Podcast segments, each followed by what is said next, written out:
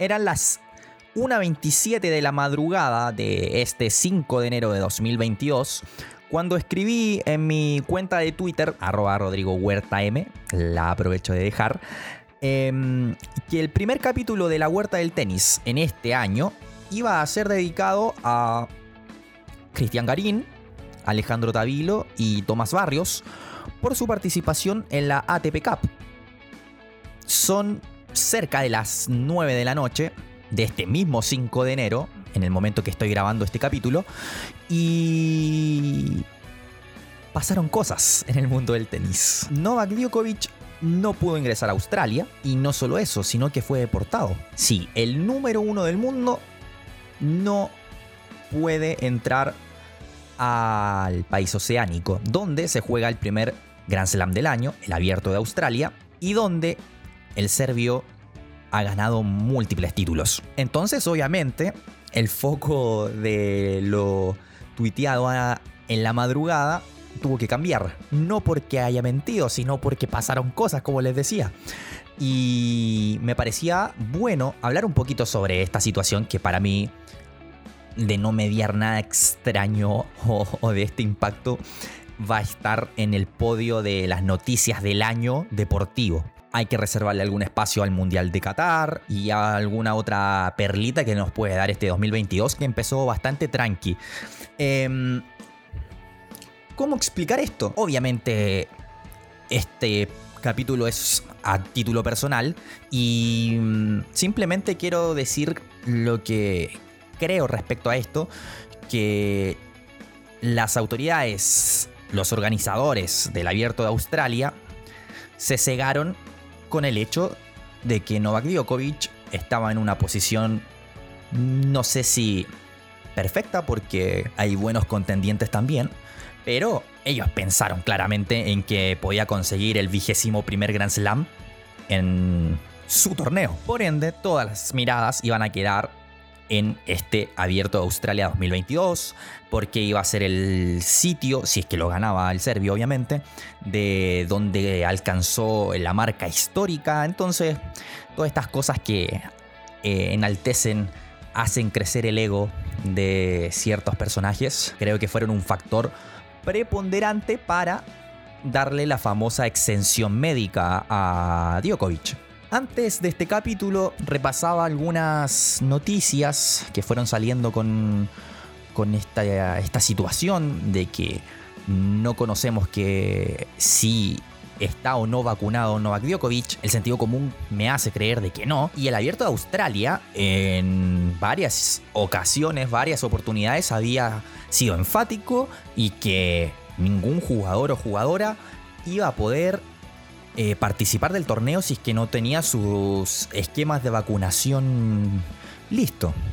Pero pasaron cosas. Esto fue el 20 de noviembre, si mal no recuerdo, cuando salió esta noticia desde la misma. desde el mismo eh, núcleo interno de, de los organizadores.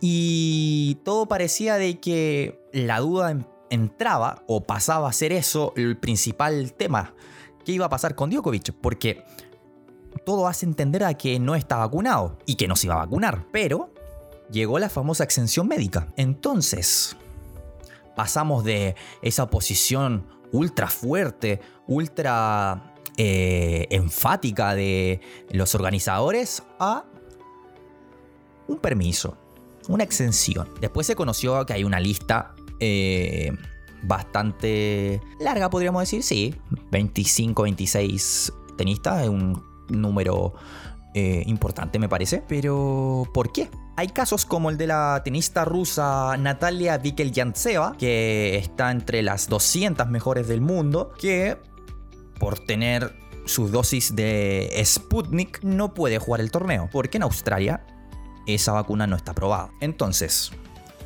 vuelvo a esa situación de noviembre del año pasado. No vamos a permitir de que ningún jugador que no tenga su esquema, bla, bla, bla, bla, bla, bla.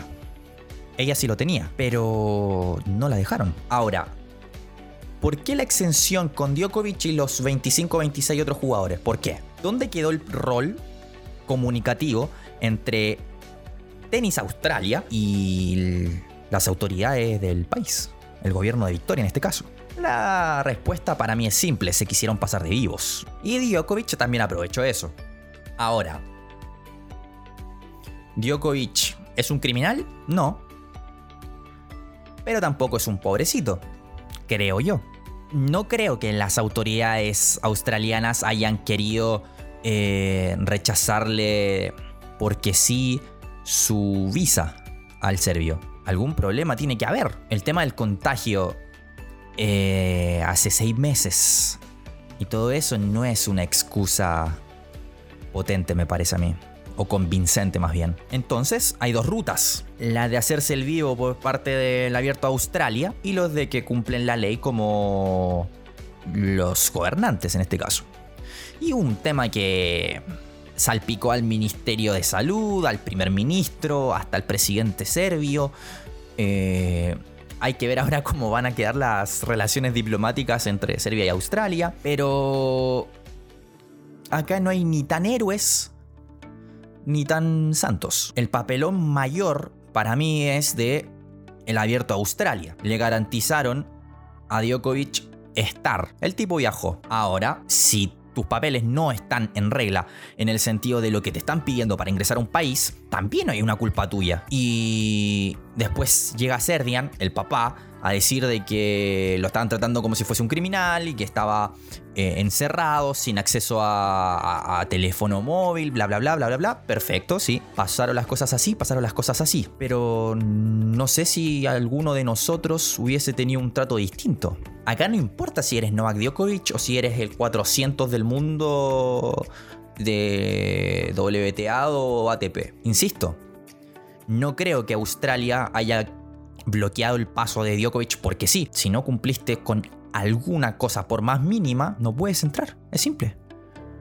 Por eso no me puedo poner en el lado del pobrecito de, de Nole, que para mí es el mejor jugador de la historia dentro de la cancha, que para mí también es lo que importa, pero a toda costa, insisto, Tenis Australia es el principal responsable desde mi punto de vista. Lo cierto es que mancharon el torneo, mancharon su reputación y por más que después soy muy escéptico con estas cosas, desconfiado, mal pensado si se quiere, no me extrañaría de que haya una posibilidad de que Djokovic aparezca el 17 de enero jugando y con la pica que debe sentir ahora perfectamente arrasar con los 7 rivales que le toquen en el torneo y terminar levantando el Grand Slam 21.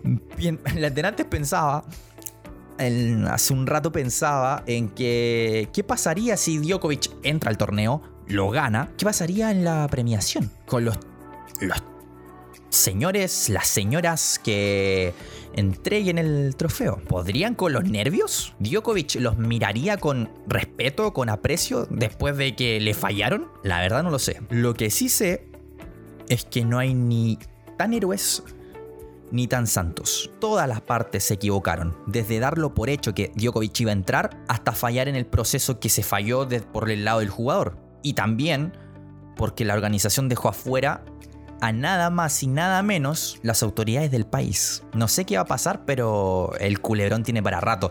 De hecho, leí en redes sociales, si mal no recuerdo, eh, la cuenta de Luis Alfredo Álvarez, el histórico comentarista de ESPN de los eh, Grand Slam, decir de que el jugador estaría hasta preparando una demanda federal para resolver el caso. Lo cierto es que por hacerse los vivos van a ser los protagonistas del mayor papelón que se recuerda en la historia.